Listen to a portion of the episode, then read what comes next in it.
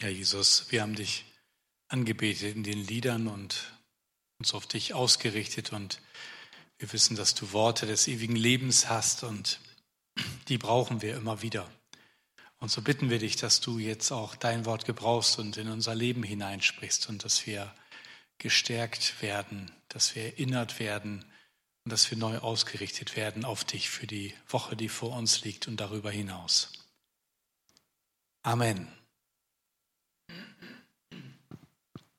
Ja, heute, wie gerade schon angekündigt, die vierte und letzte Predigt über unsere vier Werte. Wir wollen eine gute Haltung haben. Und wir haben ja an den vergangenen Sonntagen uns Gedanken gemacht. Was heißt das, dass wir wollen Gott lieben, wir wollen Menschen lieben, wir wollen das Beste geben und nun heute, wir wollen eine gute Haltung haben. Und vielleicht ist das heute der Satz, mit dem ihr vielleicht am wenigsten gerechnet habt oder mit dem ihr vielleicht am wenigsten anfangen könnt. Das andere ist doch sehr plausibel. Gott lieben, Menschen lieben, das Beste geben. Ja, das ist schon ein bisschen anders, aber das hat am letzten Sonntag André uns sehr gut nahegebracht. Und nun heute eine gute Haltung haben. Woran denkt ihr bei diesem Satz? Vielleicht an solche Situationen wie vorhin am Anfang, so ganz normal im Alltag, in der Familie oder in Situationen, wo etwas unverhofft hereinkommt und eine Frage kommt oder irgendwas, was einen vielleicht ärgert oder so ein bisschen aus dem alltäglichen Plan herausholt und herausfordert. Oder Ansätze wie, man darf alles verlieren, nur nicht seine Haltung. Das klingt so ein bisschen nach England, die immer versuchen, die Haltung zu bewahren. Ähm, sehr nett, wer Asterix bei den Briten mal gesehen hat. Ist zwar nicht so mehr meine Filmriga, aber es ist wunderbar, wie da die Römer angreifen und die Engländer Tee trinken, während die Einschläge selbst ins Teezimmer kommen und sie weiter sitzen bleiben und in Ruhe ihren Tee genießen. Haltung bewahren. Ist es das? Oder andersrum formuliert, bloß nicht die Beherrschung verlieren. Aber es geht bei diesem Wert um weitaus mehr als nur darum, äußerlich ruhig zu bleiben und irgendwie die Fassade zu wahren. Es geht um eine fortwährende Umwandlung des inneren Menschen. Denn eine gute Haltung haben das ist nicht einfach so, dass man es mit einem Fingerschnipsen oder mit einem Ach ja, so geht das auf einmal hat, sondern das ist ein fortwährender Prozess, dass wir da hineinkommen und wo es auch immer mal wieder misslingt und wo wir schauen können, Mensch, woran liegt das eigentlich, dass wir da unsere Haltung nicht gut halten konnten. Es ist eine fortwährende Umwandlung weil wir haben nicht nur eine gute Botschaft, sondern wir sollen auch eine gute Botschaft sein. Denn sonst machen wir die gute Botschaft unglaubwürdig. Wisst ihr, wenn ich von Jesus erzähle und das dem anderen aufdränge oder dabei auf die Uhr gucke oder sagen, naja, also wahrscheinlich kommt das für dich eh nicht in Frage, so wie ich dich hier kennengelernt habe, äh, bist du ja eh nicht so ein Typ Ihr merkt, das passt nicht zusammen. Die Haltung muss zusammengehören. Das ist am deutlichsten vielleicht bei, bei Freude. Ja? Wenn ich über Freude erzähle und wie großartig das ist, sich zu freuen, dann ist das total komisch, wenn ich sage, ja, mir ist das auch echt wichtig. Aber ähm, also Freude ist was echt ernstzunehmendes. Und wir freuen uns auch in der Gemeinde regelmäßig im Herrn alle Wege. Ja, für wahr. Ihr merkt, solche Sachen passen nicht zusammen und da merken wir das am deutlichsten. Und deswegen haben wir nicht nur eine gute Botschaft, sondern wir sollen auch in dem, wie wir Menschen begegnen, eine gute Botschaft sein. Und das hat mit unserer Haltung zu tun.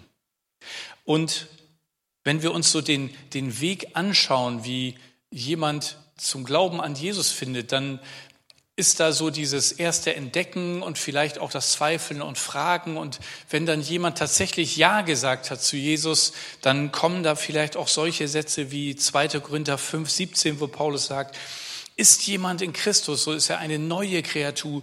Das Alte ist vergangen, Neues ist geworden. Und wir sagen, ja, ich merke das auch richtig. Und da ist eine Veränderung. Ich habe Hoffnung und Freude in meinem Leben. Und dann hält das noch so die ersten paar Wochen aus.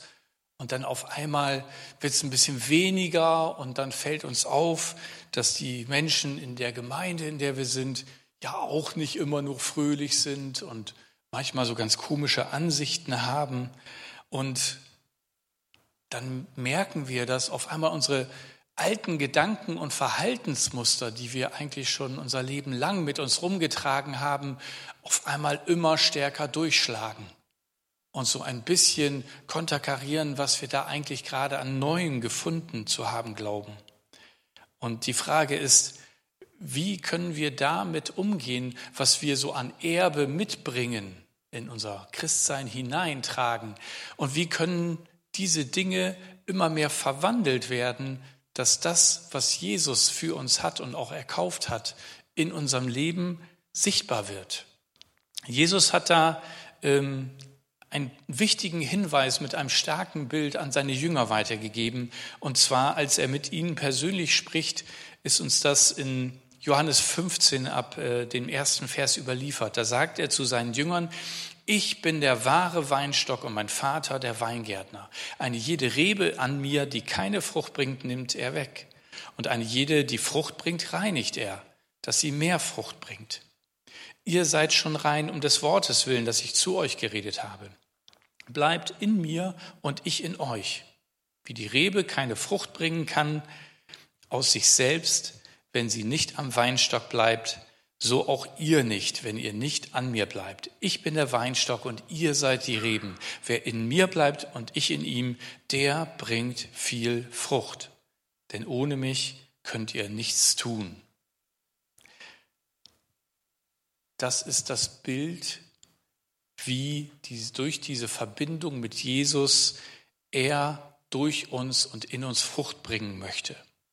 Und ihr habt im Hintergrund schon das Bild gesehen von dem Weinstock und euch vielleicht gefragt, worum das sich handelt. Und jetzt ahnt ihr vielleicht, worauf ich heute hinaus möchte. Ähm, eine Rebe ist ein Zweig, eine Ranke an einem Weinstock. Und wir haben zu Hause auch so einen Weinstock bei uns an der Garage ranken. Und jetzt, wenn der Frühling kommt und der Saft da so richtig reinschießt, dann wundere ich mich manchmal, wie viel Zentimeter so eine Rebe am Tag wachsen kann. Also die wächst nicht nur an der Garage, sondern auch übers Dach hinaus und irgendwann landet es dann durch den Rosenstrauch bei uns äh, auf dem Wintergarten. Und manchmal komme ich gar nicht so schnell hinterher, diese ähm, Rebenranken ähm, abzuschneiden und zurückzustutzen. Denn das ist wichtig, denn unbeschnittene Reben, die bringen wenig Frucht oder nur kleine Frucht, weil so viel Saft in diese Ranken hineingeht, dass die Trauben dann nur klein sind oder vielleicht sogar im schlimmsten Fall so kümmerlich sind, dass sie gar nicht schmecken und ungenießbar sind. Jesus beendet diesen Abschnitt mit den Worten in Vers 8 und 9, Darin wird mein Vater verherrlicht, dass ihr viel Frucht bringt und werdet meine Jünger. Also viel Frucht bringen hat was mit sich beschneiden lassen zu tun, wie er das im ersten Vers sagt, ähm, dass der Vater der Weingärtner ist, der auch beschneidet und hat damit zu tun, dass wir seine Jünger werden. Und damit ist nicht gemeint, dass wir irgendwann erkennen, oh, Jesus ist für meine Schuld gestorben und ich möchte mit ihm leben. Ich möchte ihn als meinen Herrn und Retter in mein Herz lassen, sondern das, was dann folgt. Wenn Jesus die Jünger gerufen hat, hat er gesagt, folge mir nach. Und Jesus sagt, okay, wir kommen mit. Das, damit waren sie noch nicht Jünger. Damit waren sie am Start. Jünger sind sie dadurch geworden, dass sie drei Jahre treu mit ihm gelebt haben. Tag und Nacht und bei ihm gewesen sind und sich haben etwas sagen lassen und von ihm gelernt haben. Und dann geht es in Vers 9 weiter, da sagt Jesus, wie mich mein Vater liebt, so liebe ich euch auch. Bleibt in meiner Liebe. Liebe ist zugleich die Frucht, die erste Frucht aus der Verbindung mit Jesus und auch die Verbindung zu Jesus. Wenn wir ihn lieben, dann sind wir in Verbindung, dann sind wir in ihm. Paulus beschreibt diesen Weg des Beschnittenwerdens und Fruchtbringens im Galaterbrief, genauer gesagt im fünften Kapitel, und zwar die Verse 13 bis 26. Wundert euch nicht, dass das ein etwas längerer Abschnitt ist, denn unser Leben ist noch länger. Und er beschreibt das, wodurch wir im Leben immer wieder durchgehen und worauf es eigentlich ankommt und wie wir in diese gute Haltung hineinfinden, und zwar nicht nur als ein äußeres Verhalten, sondern als etwas, was von innen kommt. Ich lese euch das ähm, mal in der Übersetzung Willkommen daheim vor. Die ist sehr schön sprachlich und ähm, ihr werdet das merken, leicht verständlich. Paulus schreibt, meine Schwestern und Brüder, ihr seid dazu berufen, euer Leben in Freiheit zu führen. Nehmt diese Freiheit aber bitte nicht als Freibrief dafür, dass ihr euch selbstsüchtig verhalten dürft. Dient einander in Liebe. Denn das ganze Gesetz lässt sich in einem Satz zusammenfassen. Liebe deinen Nächsten wie dich selbst. Wenn ihr euch aber gegenseitig wie wilde Tiere kratzt und beißt, dann passt auf, dass zum Schluss noch jemand von eurer Gemeinde übrig ist. Nein, Spaß beiseite. Wenn ihr euer Leben auf der Grundlage eurer Beziehung zu Jesus lebt, dann werdet ihr nicht mehr den alten Verhaltensmustern folgen müssen. Denn der Geist Jesu durchbricht diese Muster, auch wenn sie ihm noch so hartnäckig widerstehen sollten. Ihr kennt diesen Kampf aus eigener Erfahrung. War es nicht so, dass wir oft das Gute nicht tun konnten, obwohl wir es doch eigentlich tun wollten? Wenn aber der Heilige Geist immer mehr in unserem Leben die Oberhand gewinnt, dann verändert sich unser Verhalten so, dass uns das Gesetz überhaupt nichts mehr zu sagen hat. Wenn also jemand meint, das Pochen auf sein Beschnittensein und seine Zugehörigkeit zum auserwählten Volk würde ihm Gottes Anerkennung verschaffen, er schreibt hier an Judenchristen, so irrt er sich gewaltig. Im Gegenteil, seine religiöse Ich-Bezogenheit führt oft zu schlimmen Ausfallerscheinungen. Schädliches, zügelloses oder sogar perverses sexuelles Verhalten, Interesse an magischen und okkulten Dingen, gestörte Beziehungsfähigkeit, die sich in Feindschaften, Streit, Eifersucht und Zornausbrüchen zeigen kann aber auch in einer übertriebenen Selbstsucht, die in jeder Gruppierung zu Neid, Zwistigkeiten und Spaltungen führt. Menschen, die sich vor Gott behaupten wollen, müssen oft ihren Mangel an Freude durch Maßlosigkeit wettmachen, egal auf welchem Gebiet, häufig aber beim Essen und Trinken.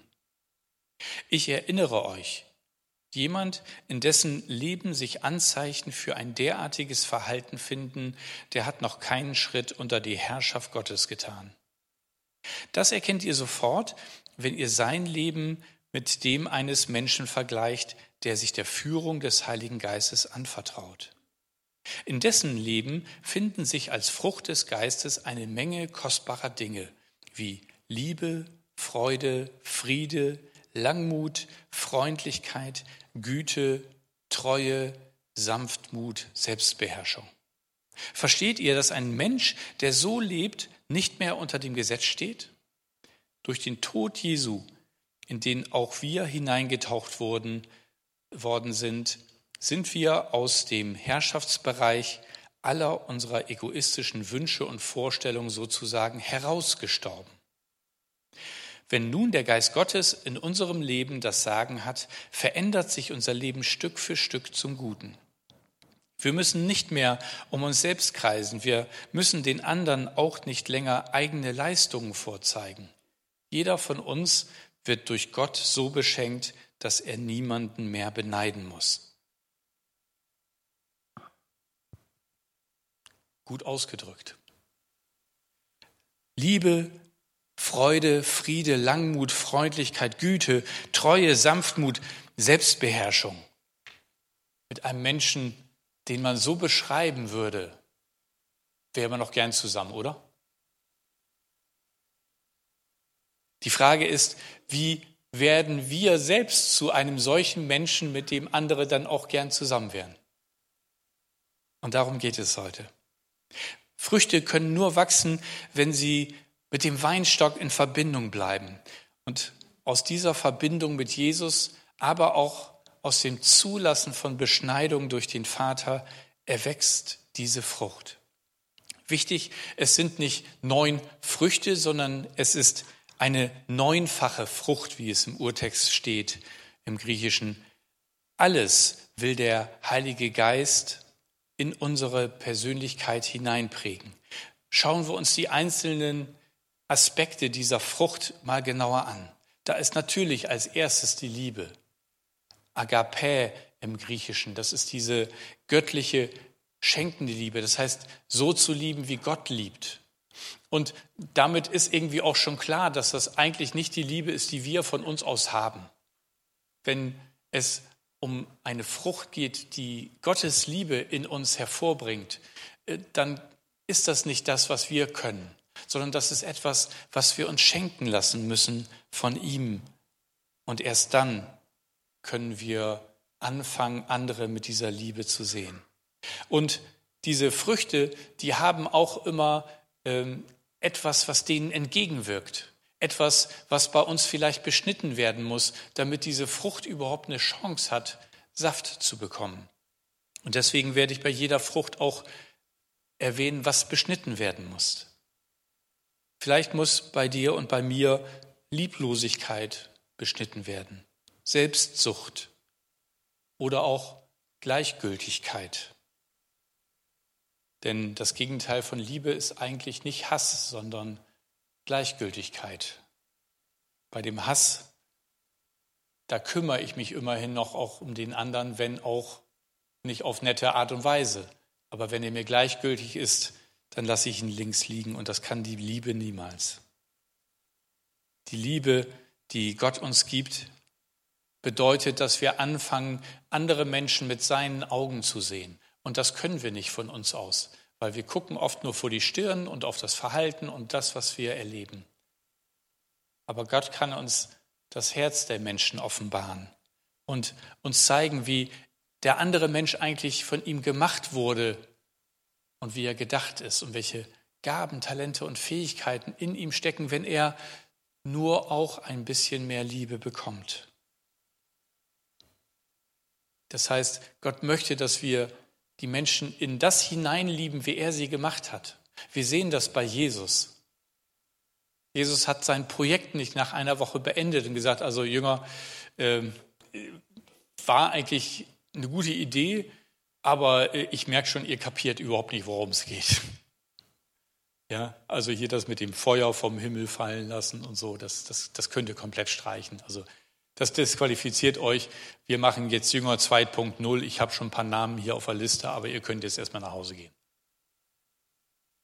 Nein, hat er nicht gemacht. Er hat investiert. Er hat weiter in das investiert, was er in ihn gesehen hat durch die Liebe des Vaters. Und darum ist es total wichtig, dass wir immer wieder im Gebet zu Gott kommen und sagen, Herr, ich habe keine Ahnung, warum du den liebst, aber du liebst ihn.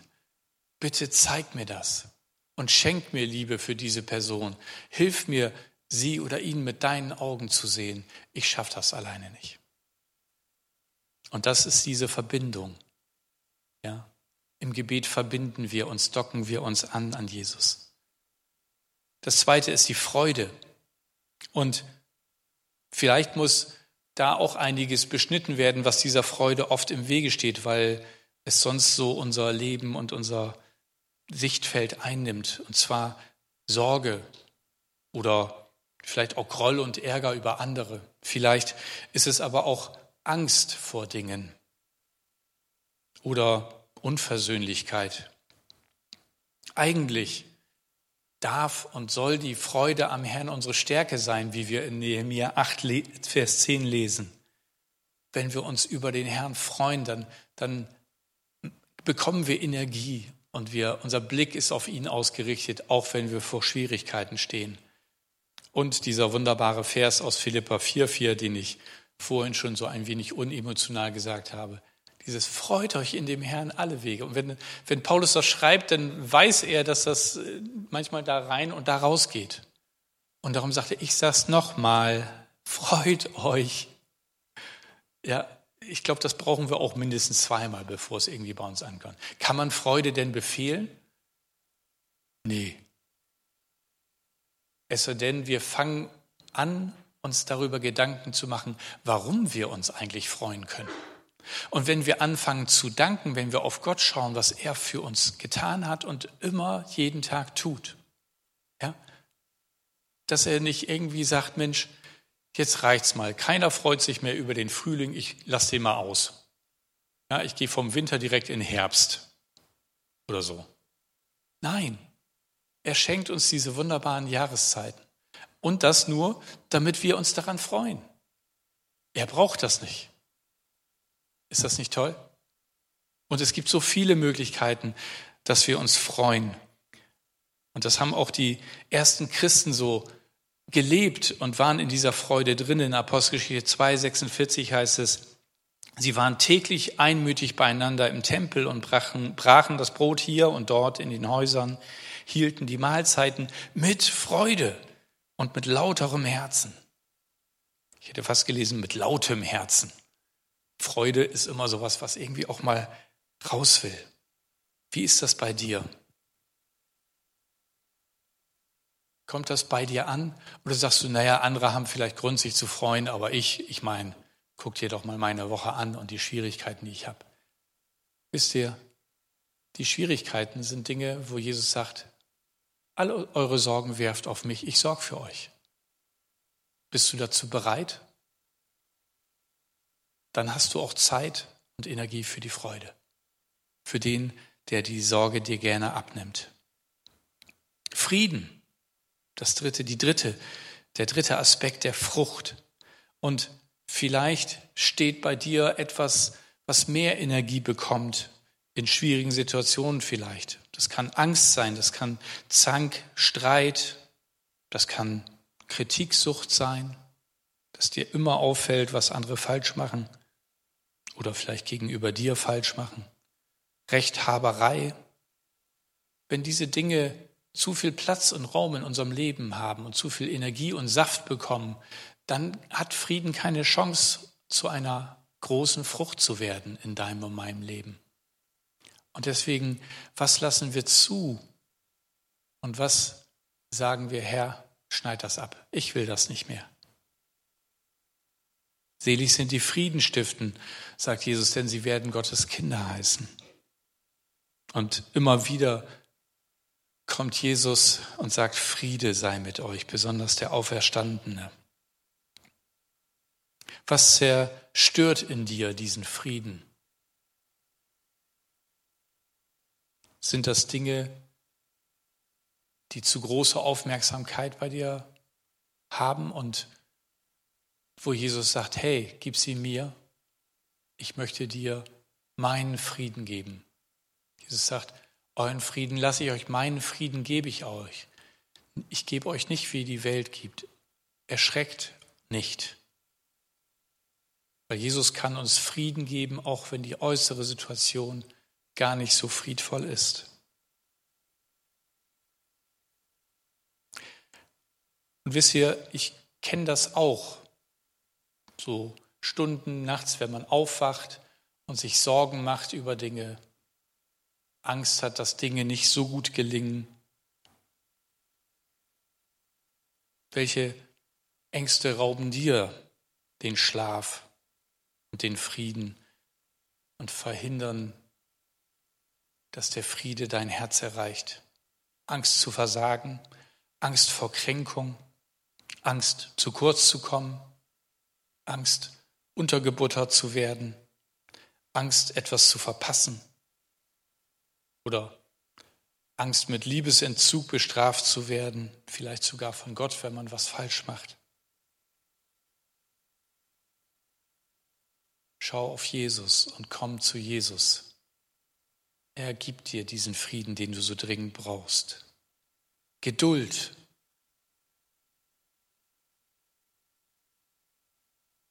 Was steht unserer Geduld im Wege? Dass es immer so lange dauert, ne? Ich hätte ja schon längst Geduld, wenn das ein bisschen schneller ginge, sie zu bekommen. Aber die Frage ist, schenkt uns Gott Geduld? So einfach wir bitten und zack, wirft er so ein kleines unsichtbares Paket von oben in unser Herz und wir sind plötzlich geduldig? Oder gibt er uns Gelegenheiten, Geduld zu üben?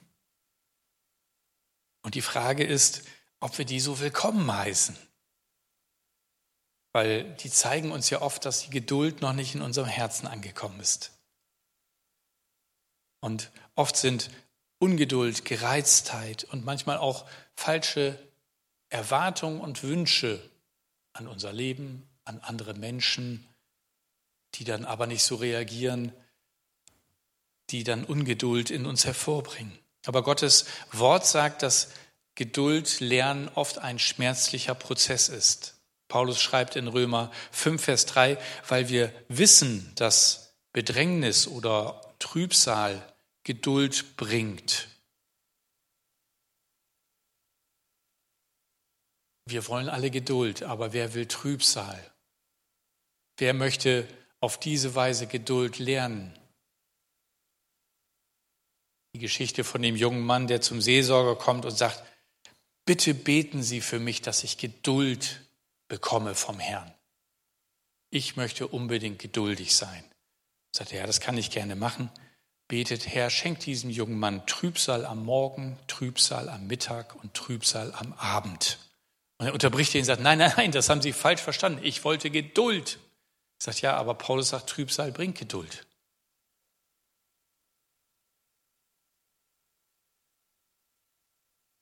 Wir können mit Gottes Hilfe diese Geduld in Trübsal lernen und aushalten. Und wenn jemand geduldig ist, dann ist das so ein Segen für die Menschen. Ein Geduldiger ist besser als ein Starker, der Städte gewinnt, heißt es in den Sprüchen. Freundlichkeit. Ah, freundliche Menschen sind doch eine Wohltat, oder? Am liebsten, wenn man gerade jemand erlebt hat, der nicht so ist. Und dann kommt jemand, der ein Anlächeln sagt, oh, du siehst gerade ein bisschen mitgenommen aus. Was hast du denn gerade erlebt? Wie kann ich dir was Gutes tun? Und ja, oft hindert es bei uns, dass wir freundlich werden, weil wir oft nur wollen, dass andere uns gegenüber freundlich sind, aber nicht sehen, wie gut es ist, wenn wir selber anderen Freundlichkeit entgegenbringen. Sie, diese Freundlichkeit zaubert nicht nur ein eingeübtes Grinsen auf unsere Lippen, sondern hat wirklich herzliches Interesse am Wohlergehen des anderen und versucht diese Freundlichkeit in das Leben des anderen hineinzubringen.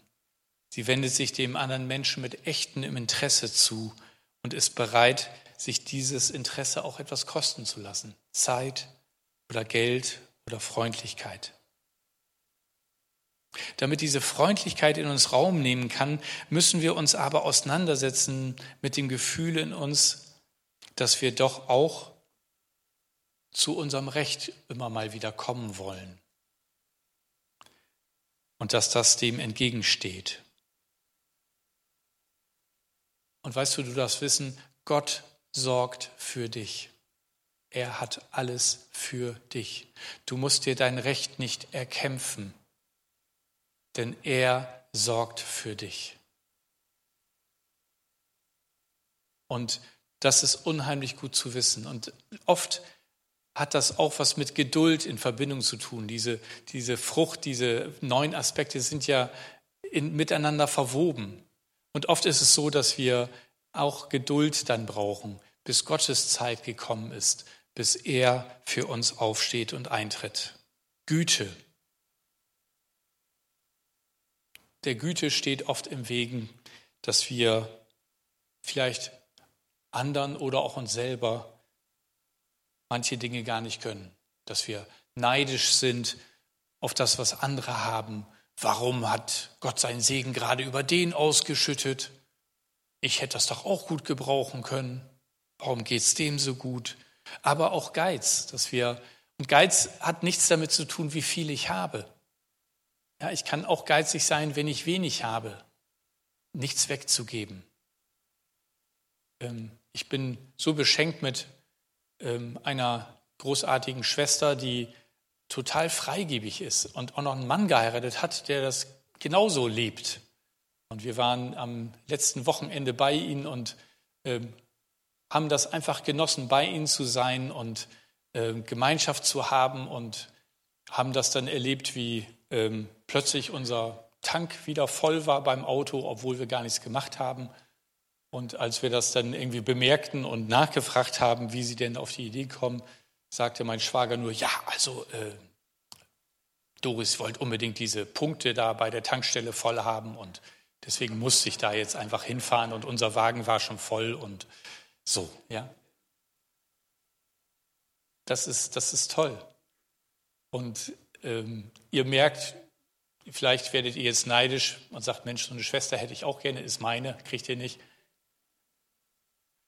Aber ihr könnt ja selber zu so jemand für jemand anderes werden. Und ich habe davon selber gelernt. Und wenn wir schauen, wie Gottes Güte jeden Morgen neu ist, wie er uns beschenkt, dann fangen wir an, an unserer Freude darüber zu merken, wie es vielleicht anderen auch eine Freude macht, wenn wir seine Güte weitergeben. Treue, Glaubwürdigkeit, Zuverlässigkeit, Versprochenes einzuhalten, dem steht oft unsere, ja, unsere Vergesslichkeit, unsere Untreue im Wege, unsere Unbeständigkeit, unsere Unzuverlässigkeit, unsere Sprunghaftigkeit. Und es ist so gut und so wichtig, dass das beschnitten wird.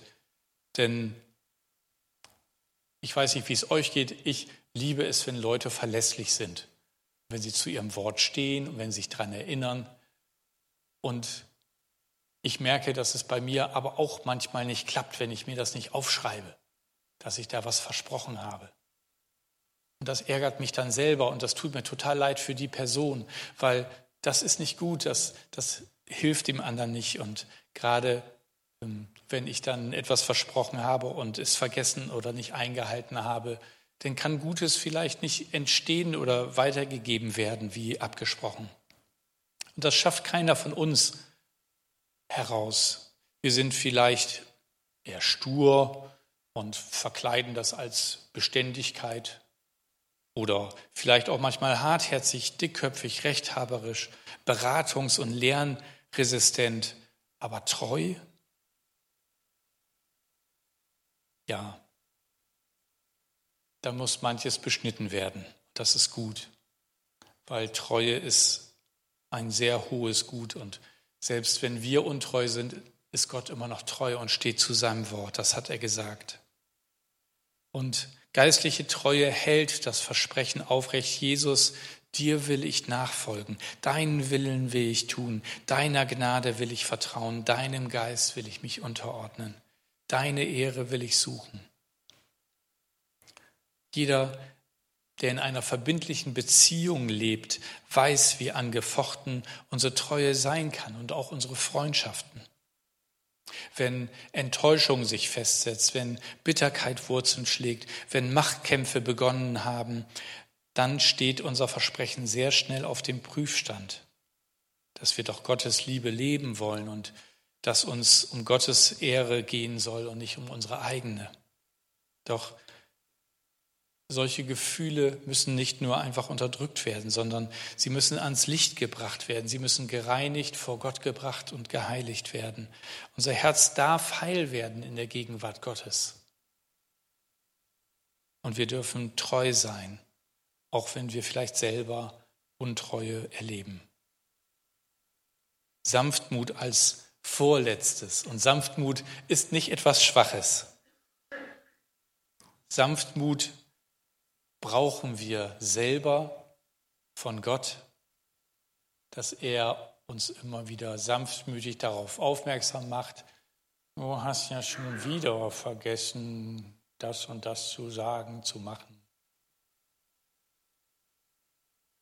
Und manchmal wünschen wir uns, dass er uns vielleicht mal ein bisschen deutlicher anstupst, weil wir einfach zu schusselig sind. Aber sein Sanftmut ist das, was uns doch beharrlich und im Herzen anrührt, dass er uns nicht aufgibt. Mut, was in dem Wort drinsteckt, alleine reicht nicht, um ein geistlicher und vollmächtiger Mensch zu sein, sondern unser Mut muss auch von einem weichen, empfindsamen Herzen gesteuert und kontrolliert werden. Mut kann eben bei anderen auch Angst auslösen. Sanftmut aber bewirkt immer Vertrauen. Mut hat oft nur sich selbst und die Überwindung von eigenen Hemmungen und Ängsten im Blick. Sanftmut schaut weiter und hat den anderen und seine Hemmungen und Ängste im Blick. Und trotzdem ist ein sanftmütiger Mensch kein Weichei. Jesus war sanftmütig und von Herzen demütig.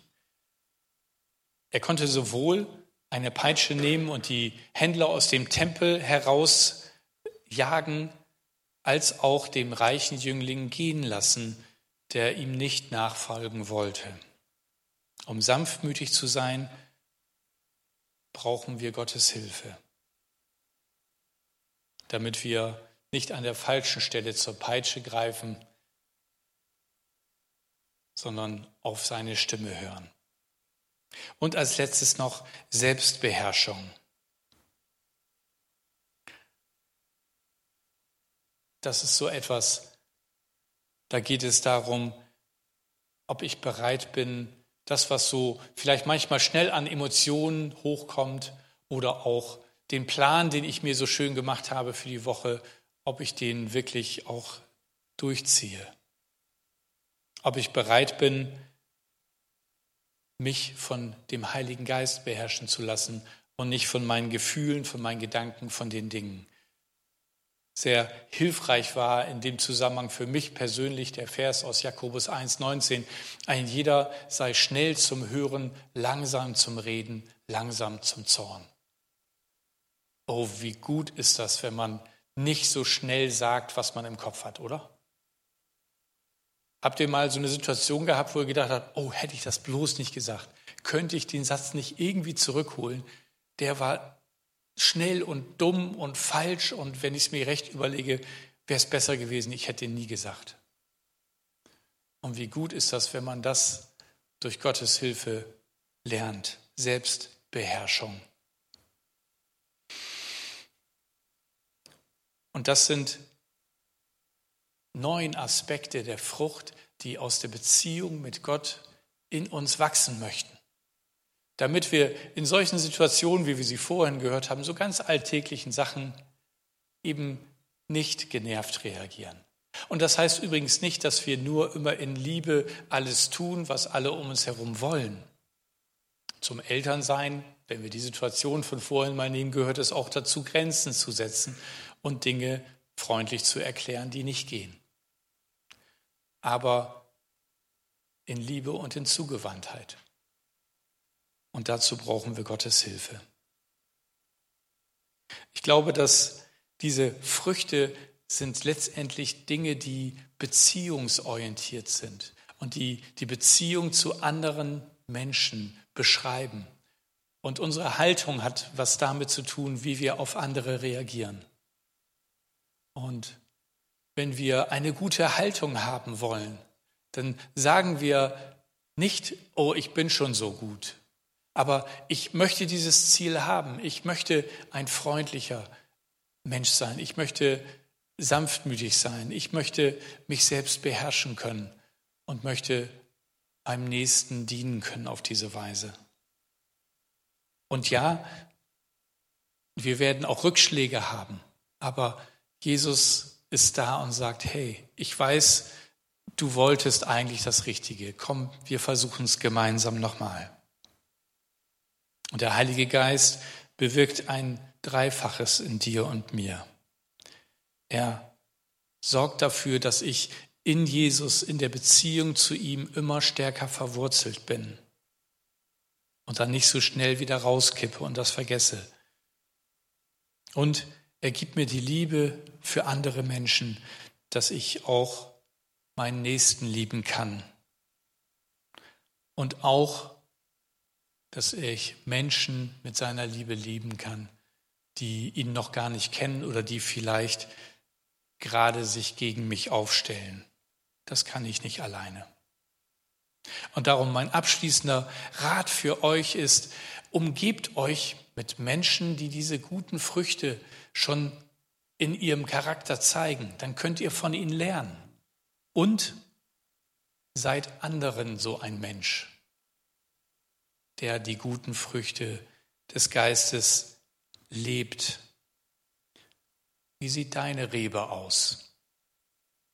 Hängen da Trauben dran, die immer größer werden und immer süßer aussehen? Oder sind da ganz viele lange Ranken, die ganz viel Kraft nehmen? Wo muss ich mich von falschen Haltungen trennen? Vielleicht auch von Lügen über mich und andere. Und wisst ihr, diese Früchte, die sind am besten, wenn wir sie verschenken. Die sind nicht für uns selber, sondern zum Weitergeben in der Beziehung mit anderen. Und vielleicht sagst du, ja, Pastor, was du da vorne redest, das ist irgendwie alles weit weg. Ich verstehe zwar, was du meinst, aber da bin ich echt noch ganz am Anfang. Willkommen im Club. Wir sind an unterschiedlicher Stelle, noch manchmal ganz am Anfang. Aber wir haben einen, der uns nicht loslässt. Und wenn du diesen jemand kennenlernen möchtest, dann lade ich dich ein, dass du im Gebet dich an ihn wendest. Und wenn du merkst, ich bin bei diesen Früchten, bin ich schon beim ersten hängen geblieben und das kriege ich schon nicht hin. Und die anderen, das traue ich mich gar nicht. Dann ist heute der Tag, dass du Jesus sagst, ich will das aber. Und ich will nicht locker lassen. Und ich will, dass du anfängst zu sagen, wo Sachen beschnitten werden musst. Und ich lade jeden jetzt von euch ein, dass ihr im Stillen mitbetet in dem Gebet oder im anschließenden Lied einfach das, was euch bewegt hat, jetzt vor Gott bringt. Macht Nägel mit Köpfen, fangt heute damit an. Es ist so wichtig. Und dann habt ihr schon bei, dem, bei der neunten Frucht angefangen, Selbstbeherrschung. Werdet konkret. Jetzt sind wir hier. Lasst uns beten.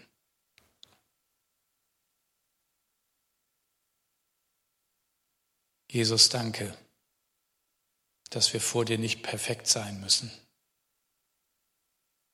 Aber danke, dass du uns nicht loslässt dass du nicht aufhörst, in uns zu investieren. Und wir wollen deine Hilfe annehmen. Wir wollen von dir lernen und wir wollen in Verbindung mit dir sein. Rede du in, dein, in mein Leben hinein, Herr. Mach mich aufmerksam auf das, was mir die Kraft raubt und die Frucht verkleinert. Ich will eine gute Haltung haben und andere Menschen lieben und dienen, wie du es getan hast.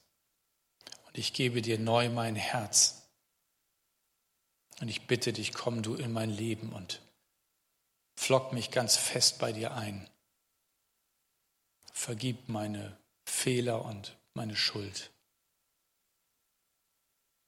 Und erfülle mich mit deinem Heiligen Geist. Danke dafür. Amen.